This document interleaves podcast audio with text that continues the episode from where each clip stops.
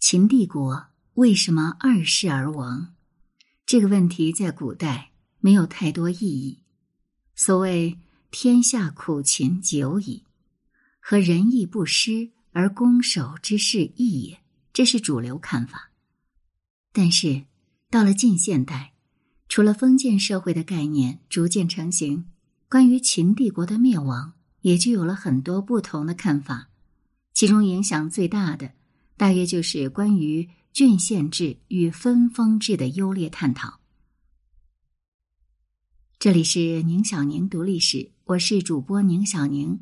今天我们来关注的是秦始皇为什么不分封天下？文章来源《泪痕春雨记不住的那天》，撰文扁舟听雨。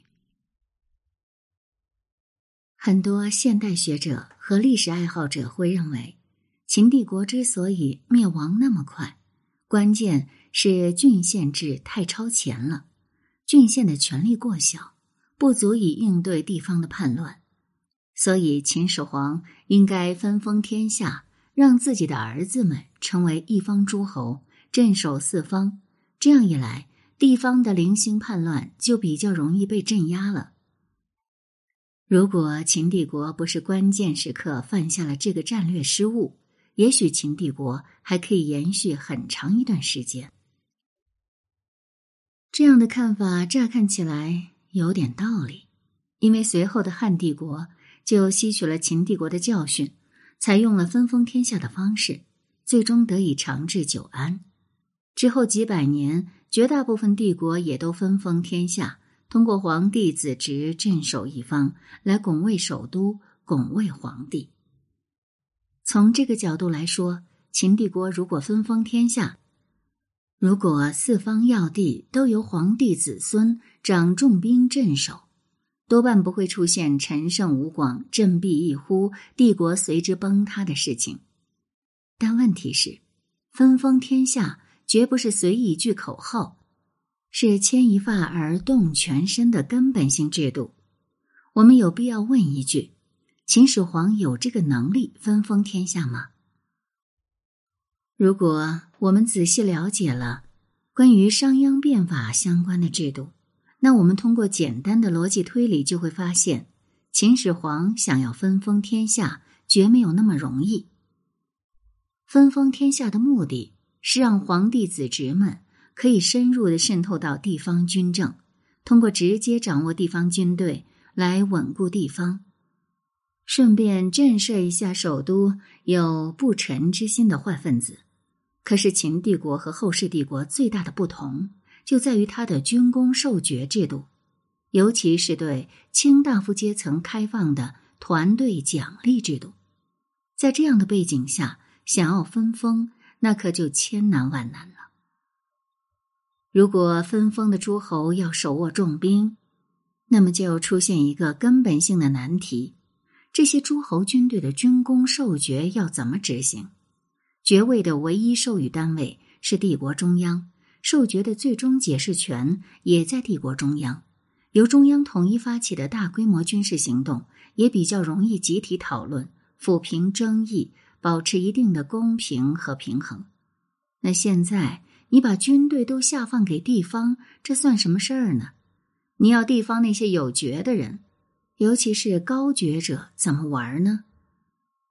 靠近边地的诸侯。好歹还有仗可打，那些内地诸侯，你要他们找谁打仗去呢？到头来，除了诸侯之间，甚至诸侯和中央之间可着劲儿的打仗，还能有什么别的招呢？而且，诸侯之间由于诸侯王的水平、能力的差距，诸侯国地理位置的差距等等各色因素影响，不同诸侯间的战斗能力、爵位政策松紧度等等。肯定大相径庭，所以不同诸侯之间的爵位提升速度肯定也天差地远。你说这些地方有爵者，尤其是高爵者，该怎么办？他们别无选择，只能是抛弃能力低的诸侯王，迅速往能力强、会来事儿、会来爵位的诸侯那里集中。这不就和战国末年一个模子了吗？这么折腾下来，这帝国被折腾垮的速度也不会比陈胜吴广那几嗓子慢太多了。而更可怕的是，诸侯王有兵了，中央怎么办？大批的高爵者，尤其是轻级别的顶级贵族，他们和他们的子孙都云集首都。你现在诸侯把军功升爵的机会分走了大半。你让这些中央大佬和他们的子孙怎么办呢？辛辛苦苦混来的爵位传递优势一下子化水一大半。以前举国集中进行军事行动，他们很轻易的占据前排，获得了升爵机会。现在爵位秩序被切割的七零八碎，这些大佬们，尤其是他们的后代。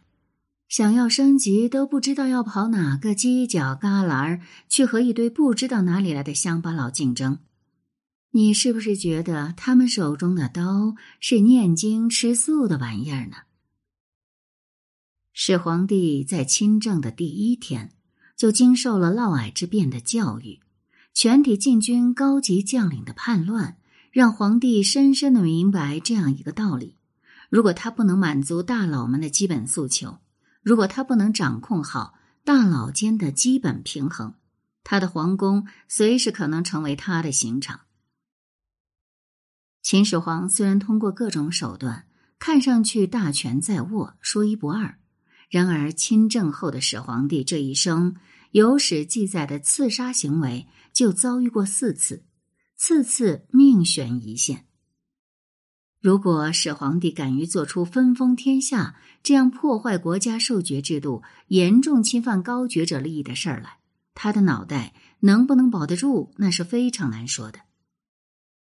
当然，有可能会有朋友说：“那我可以灵活一点，我分封诸侯，但是事关授爵的军事行动还是由国家来统一安排。”但问题是，这么一搞，和帝国后来的政策又有什么根本区别呢？这不就是帝国还是原样运转，然后地方再加几个吃香喝辣的王爷吗？几个不掌握实权的王爷能顶什么用呢？而且这王爷离开富裕的首都，跑到地方上，肯定一万个不愿意。到时候在地方上作威作福的，那不是嫌陈胜吴广出来的不够快吗？其实，在秦帝国时期。关于要不要分封天下的问题，已经进行过多次讨论。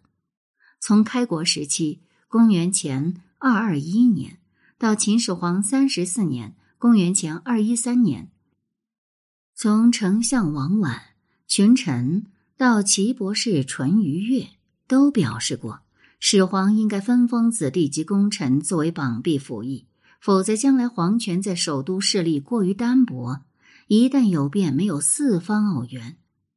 但是大多数人之所以这样表达，无外乎当时帝国的危局已经很明显，情况已经很不乐观。他们的议论无外乎是一种“我可是已经提醒过了，出了问题别怪我”这样的态度，因为他们对于怎么解决问题，尤其是怎么解决分封天下与国家垄断爵位授予的矛盾。只怕是只字不提，因为他们根本不敢面对这样的问题。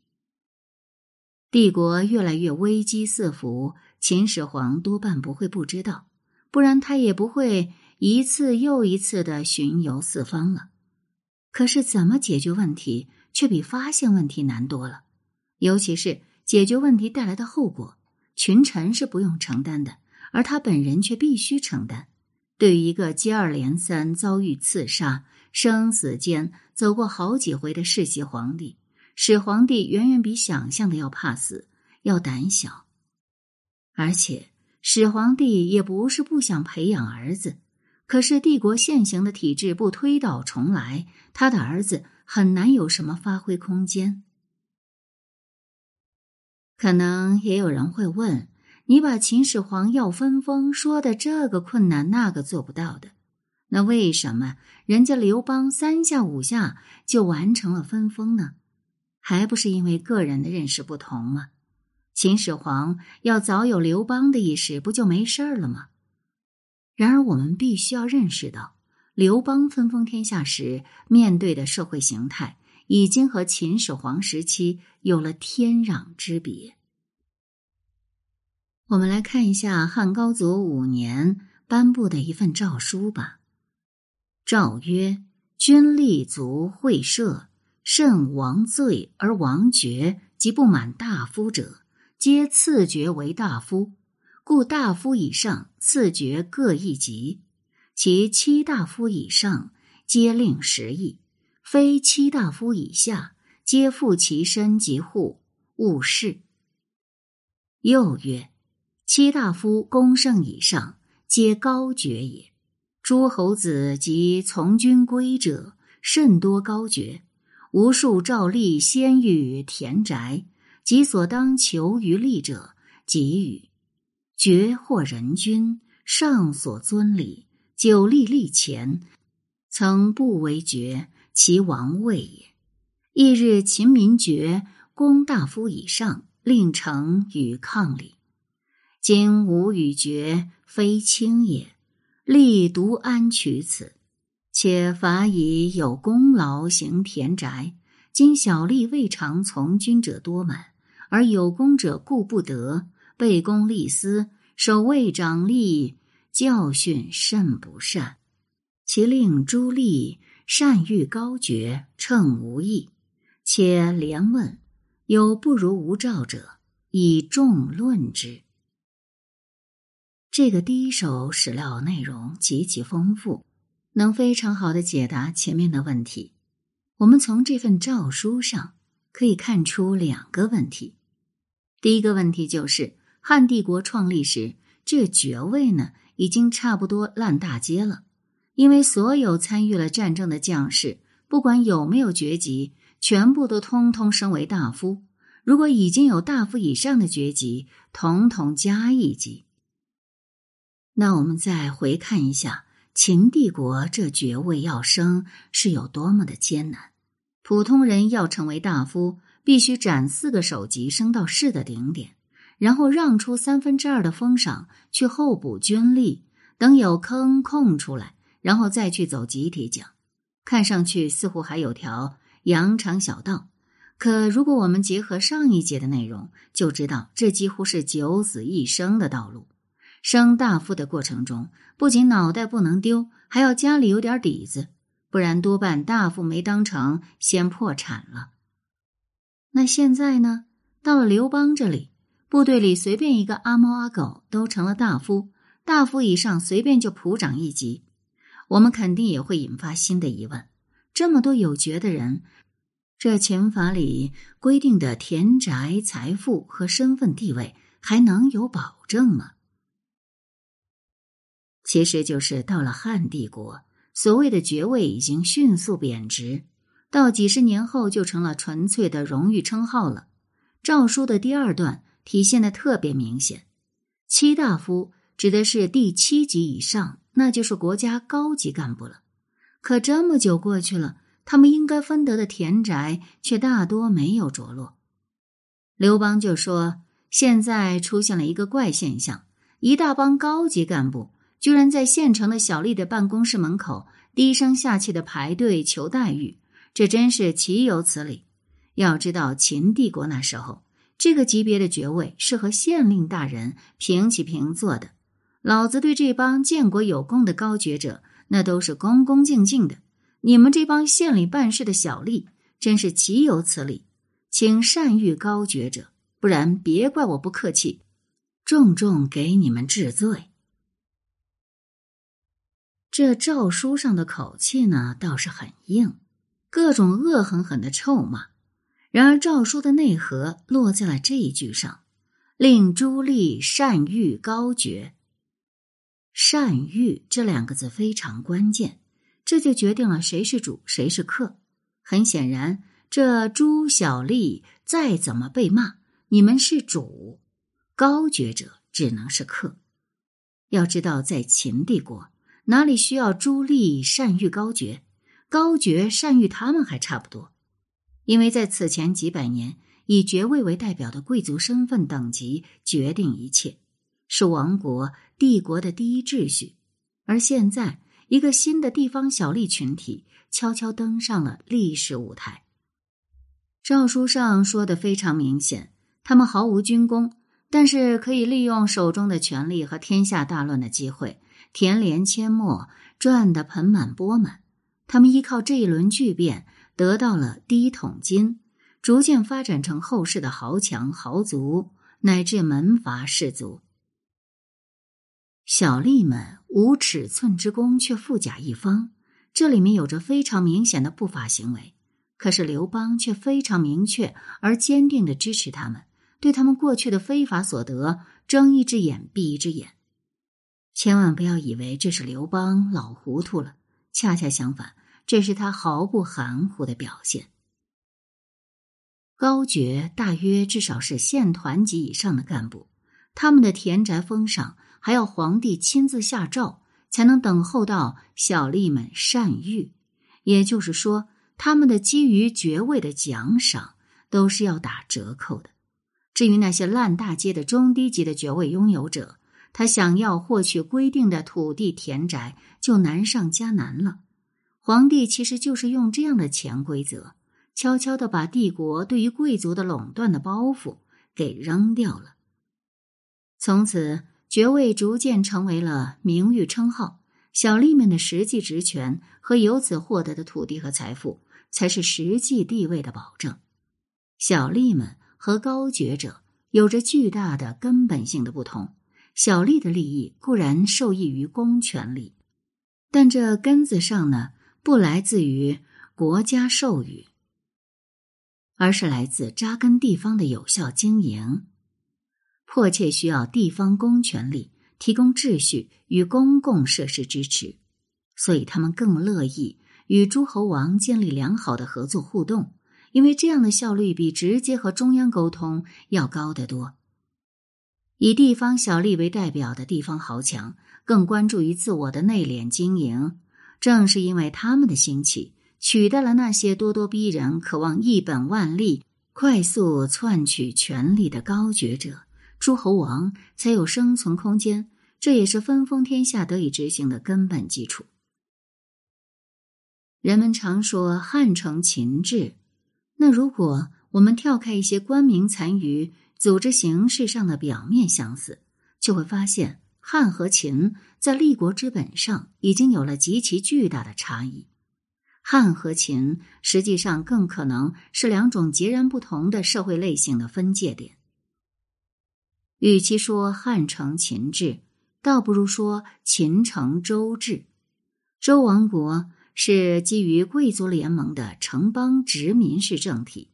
周王国的分封天下，实际上是在当时生产力有限。中央远远不够实际控制中华大地的广阔国土的基础上建立起来的一套大族共享的贵族联盟体制。周王国在无力控制郊野的背景下，他统治广阔王国的核心其实就是国家垄断贵族授予，一方面承诺和给予贵族基于身份的巨大利益，团结各方；一方面。把对贵族的授予认定权限收归中央，迫使他认可和维护中央，以维护自己的地位。所以，周王国建立了公侯伯子男的诸侯爵位，和基于卿大夫、士再到平民、刑徒等诸侯内身份地位体系。这个时候的政体，我们不妨称之为国家贵族政治。但由于中央能力有限。所以，周王国必须要通过以嫡长子继承制为核心秩序的世卿世禄制度，保障贵族们的根本利益。这样一来，王国垄断了贵族的诞生，却很难控制他们的消亡。帝国缺少足够有效的激励机制来控制贵族，所以周王国这一套不到三百年就彻底崩盘了。周王国崩溃，诸侯兴起。为了避免重蹈周王国的覆辙，诸侯国开始一轮轮的改革，以求改良。商鞅变法就是其中的集大成者。但是，商鞅变法无论怎么博大精深，它的根子也是和周制如出一辙。他所有的手段都是围绕国家垄断贵族、贵族有效传承来展开的。商鞅变法更像是在给周制打补丁，通过一层层罗圈套罗圈的叠床架屋的补丁，整个政体看上去都面目全非。然而，它的根本内核仍然是国家贵族政治。这其实不难理解，因为无论商鞅们也好，秦王和六国君主们也好，他们都是世卿世禄者的后代，他们都是国家贵族政治下的受益者。自己又怎么可能革自己的命呢？他们各种改革、各种变法图强，只是为了更好的改良国家贵族政治，改进世卿世禄体系，让国家垄断贵族发放和世卿世禄等秩序能够更加稳定、更加有效的运行，这样才能更好的维护自己的利益。只有当高觉者们在贪婪的欲望驱使下，走向了彻底的自我毁灭之后，一片废墟中建立起来的新帝国才有机会重新组织整顿新的秩序。几百年来的国家运转经验，尤其是秦帝国的深刻教训，让新的帝国大佬们意识到，国家垄断贵族，使得贵族与社会现实被帝国中央给隔绝了。相当于帝国为贵族的贪婪和欲望搭了一个防火墙，结果就是他们的贪婪和野心不可抑制的膨胀，最终烧毁了整个帝国。所以，汉帝国放任了地方豪强的发展，豪强们当然逐渐渗透进公权力，也成为了贵族，他们的财富与地位也往往与国家的公权力。有着很大的关联，但是不管怎么说，他们的财富首先来自于内部的积累，以及与其他贵族的竞争。他们的贪婪与野心必须要经受起自由竞争，从而被社会现实大大抑制，可以极大的缓冲帝国中央的压力。这之后的社会政体固然还是贵族政治。